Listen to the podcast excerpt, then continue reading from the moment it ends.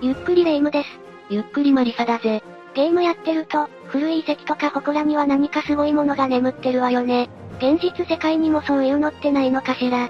何かすごいものが眠ってるかはわからないけど、古い謎に満ちた遺跡というのは世界中にたくさんあるな。そうなの？謎の古代遺跡とか面白そうじゃない？それじゃあ今回は、未だ解明できない古代遺跡の謎ということで、6つほど解説していこうと思うんだぜ。ゆっくりしていってね1、ケムネ宮殿。まず一つ目はイラクにある、ケムネ宮殿だぜ。これは、とあるダムの底から見つかったんだぜ。ダムの底に沈んでる村とかはよく聞くけど、ダムの底に宮殿が？ああ、イラク最大のモスルダムは、基礎の部分が侵食されているせいで、決壊の恐れもあるとされている。世界でも有数の危険なダムなんだ。そんなダムが2010年の干ばつの時に、記録的なまでに干上がった。その時にこの宮殿が見つかったってこと？その通り、ダムの底から青銅器時代の古代都市の遺跡が見つかったんだぜ。でも、ダムの底ってことは、また水が増えたらすぐに沈んじゃうわよね。そうだな。その後は、干ばつの度に姿を現す遺跡になっている。それにしてもダム底に古代遺跡なんて、あんまり調査しないでダムを作ったのかしら。それとも長い時間をかけて、ダム底の地面の下にあったものが顔を出したってことかしら。それで、このケムネ宮殿ってどんな遺跡なの？この遺跡は紀元前16世紀から14世紀にかけて、今のシリアの一部を支配していた、ミタンニ王国の時代のものだとされているんだ。ミタンニ王国？フルリ人、旧約聖書でいう、ホリ人が建国した王国だな。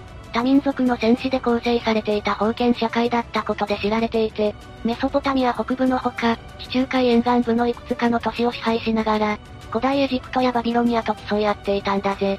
結構大きいというか、活発な国家だったみたいね。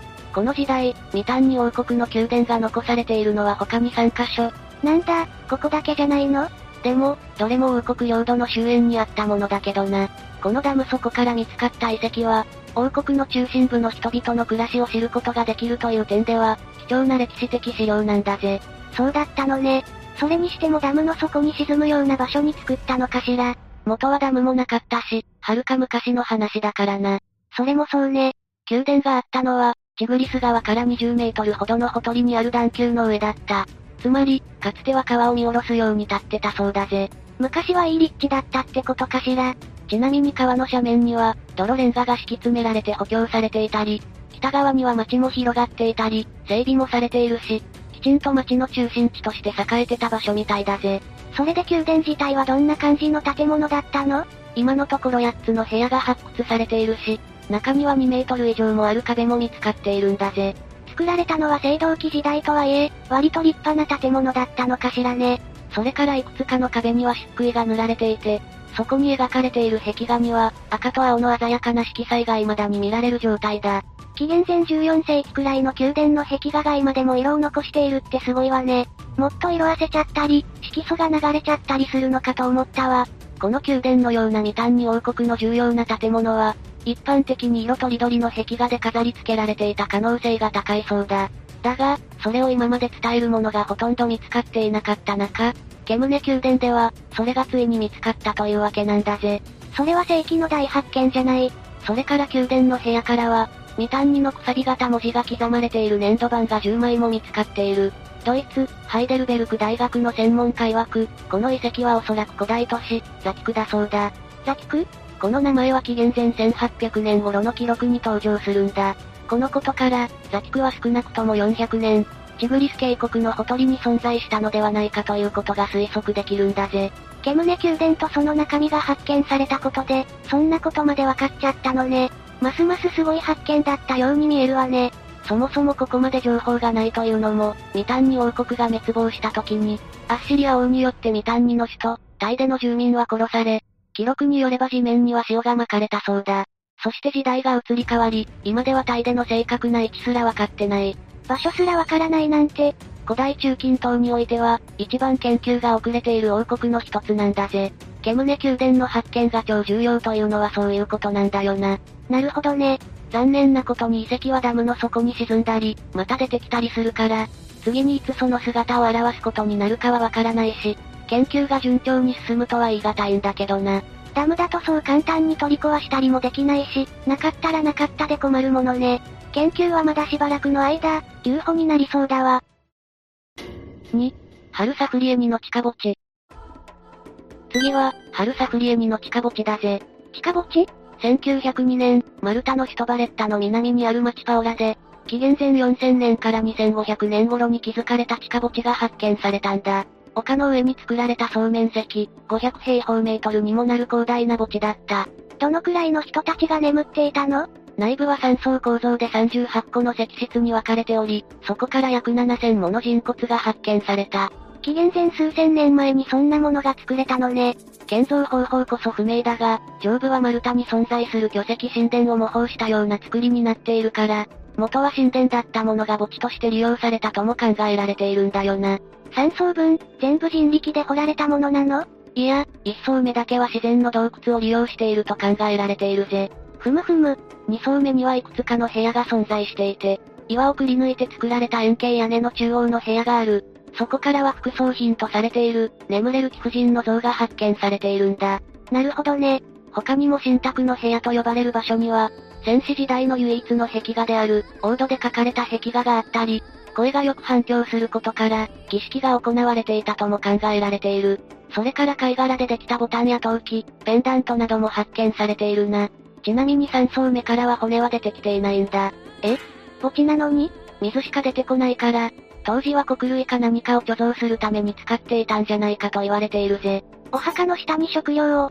この地下墓地、作られたのはエジプトのピラミッドよりもずっと前。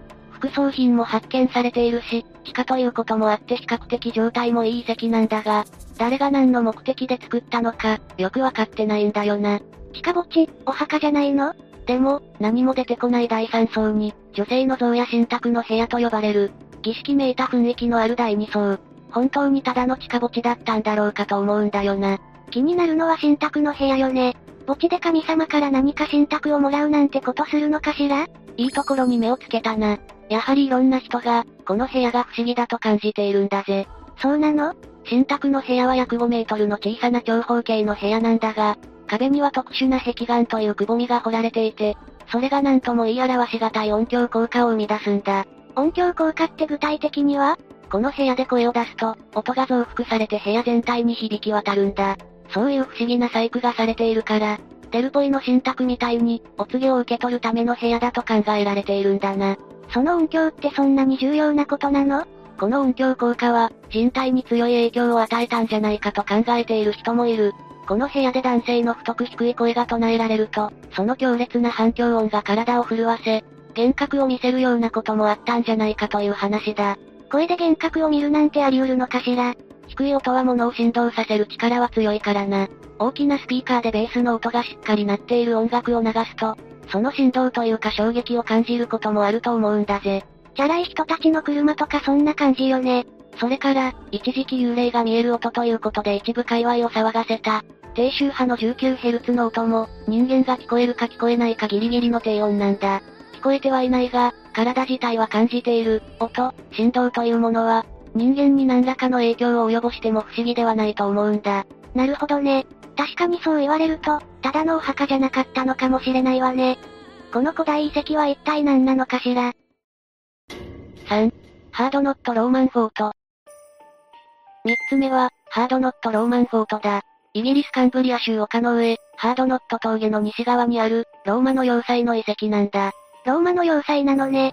この砦は紀元120年から138年の間に作られたとされていて、ハドリアヌス帝の頃に、ローマ駐屯兵のために建てられたものなんだぜ。2世紀半ばにアントニンという人物が、スコットランドに進出した時に一度放棄されたんだ。一度？その後、200年頃に再度占領されてから、4世紀の末まで使用され続けたんだぜ。完全に打ち捨てられるまでは、250年以上使われていたということになるな。砦ってどんな感じの建物だったの？角が丸い正方形の形をしていて、外側は長さ114メートル、各コーナーに展望台がある。各サイドに門があって、厚さ1.8メートルの壁で囲まれていたんだ。壁の中にはいろんな建物があって、二つ並んだ国葬や、守備隊本部の建物、守備隊司令塔の別荘、テントなどが建てられていたんだぜ。意外と中身は充実していたのね。他にも木造で兵舎も収容されていたな。あとは、砦の広場の外には浴場跡なんかもあったそうだ。ここまで聞いた感じだと、ごく普通の砦じゃない？割と設備は豪華な気がするけど、確かに最初は他の砦たちと同じものだと思われていたんだが、数年前にある物理学者が面白い事実を発見したんだぜ。面白い発見？門が太陽に合わせて作られているんだ。特に夏至と当時の時の日の出、日没とぴったり一致してるんだそうだ。それこそマヤの遺跡とか、もっと宗教的な文脈で作られた遺跡なら、そういうことも理解できるんだけど、砦でしょ？この砦もそういった意味や目的があったのかもしれないよな。ただ、他のローマの砦には見られない特徴だから、この砦が特別だったのか理由は不明だけどな。ぴったり合ってるという以上、計算して作られたんだと思うけど、理由がいまいちわからないって、興味深いけどちょっと怖くも感じるわね。設計者にインタビューしてみたいものだわ。4. モライ遺跡。4つ目は、モライ遺跡だ。時代は15世紀、南アメリカのペルー、ボリビア、エクアドルを中心に、ケチュア族が作ったインカ帝国の頃まで遡る。インカ帝国の遺跡なのね。インカ帝国の首都クスコは、標高3326メートル、ペルーのアンデス山脈の中にあるんだが、そこから50キロほど北西に進むと、巨大なミステリーサークルのような、段々になっている同心円状の窪地が出現するんだ。これがモライ遺跡なんだぜ。どうしてこんなものを作ったの？別によくある神殿って感じでもなさそうじゃない？そうだな、ギリシャにあるような円形劇場として使われていたんじゃないかとする学者もいるんだが、今のところ最も有力な説は、インカ帝国の農業試験場であるというものだな。農業試験場？現在の農業試験場といえば、稲や麦を対象に品質や生産性向上のために新品種を育成したり、より効率的な栽培技術の開発を目指したり、そういう農業に関する試験や研究を行う実験施設のことを指すよな。それをインカ帝国の時代にやっていたってこと？今ほど掛け合わせによる品種改良とか、技術革新みたいな部分はなかっただろうけど、いろんな気温や気候を想定して、試験的に農作物を栽培していたと考えられているぜ。遺跡を見下ろせる平原部分とすり鉢状の遺跡部分では、温度差が最大10度にもなったと言われているからな。えー、インカの人たち頭良すぎるでしょ。A の作物と B の作物、どっちが良さげかわからないなら条件を変えて、実験してみちゃえばいいじゃんってことでしょすり鉢状の下に行くほど、温度が高くなる段々畑を利用して、インカ帝国の司祭、いわゆる農業科学者たちは、農作物の品種改良の研究をしていた可能性が高いそうなんだ。今みたいに DNA をうんたらかんたらとかはできないわよね。単純に違う品種同士で受粉させていくやり方だろうな。トウモロコシやジャガイモなどの約60%に上る品種改良された野菜の起源はアンデスにあると言われているし、それを考えるとインカ帝国の農業研究技術がどれだけ高かったのかは想像に難くないんだぜ。え？凄すぎない？ところですり鉢状にしちゃうと一番下に水が溜まらない？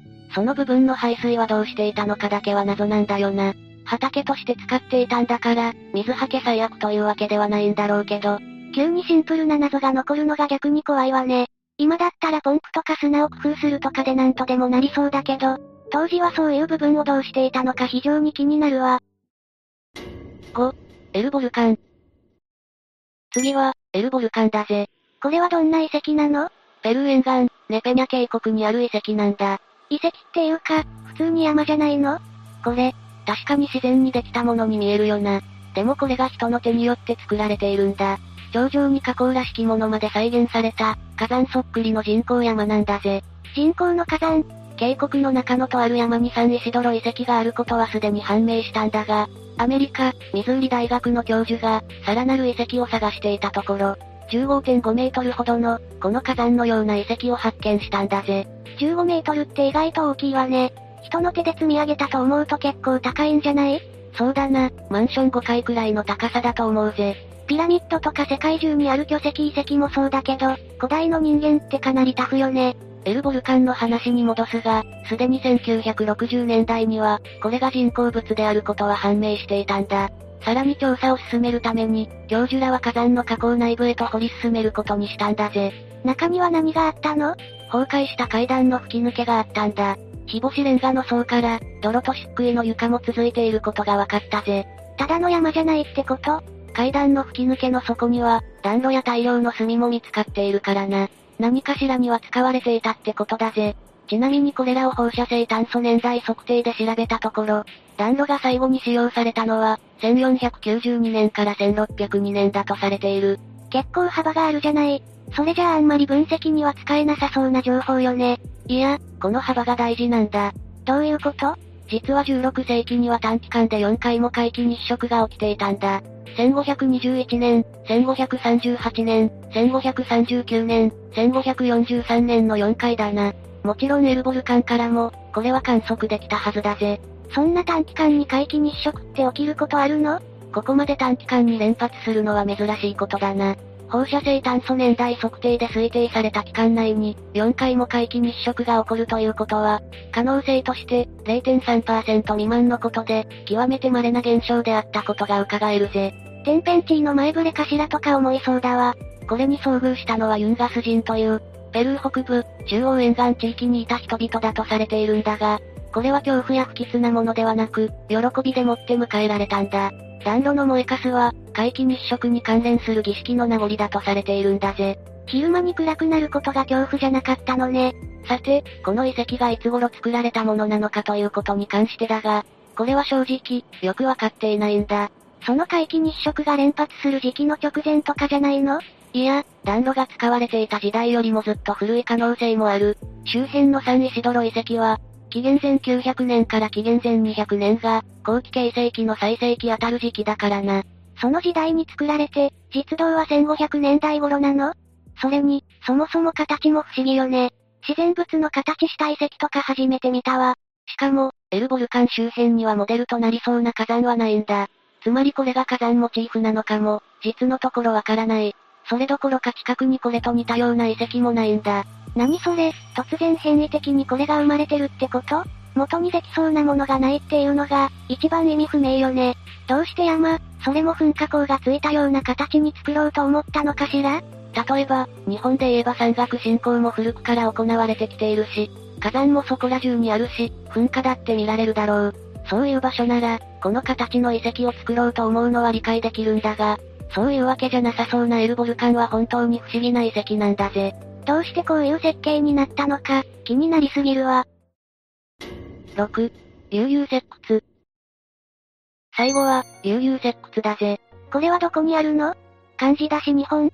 それとも中国？悠々石窟は1992年に、中国は石膏省悠々県で発見された古代遺跡なんだ。村人が底なし池と呼ばれていた池の水を抜いたところ、この遺跡が発見されたんだぜ。池の水全部抜いてみた。で遺跡が見つかるとは思ってなかったでしょうね。石窟自体は36個もあり、合計で3万平方メートルもある広大な遺跡なんだ。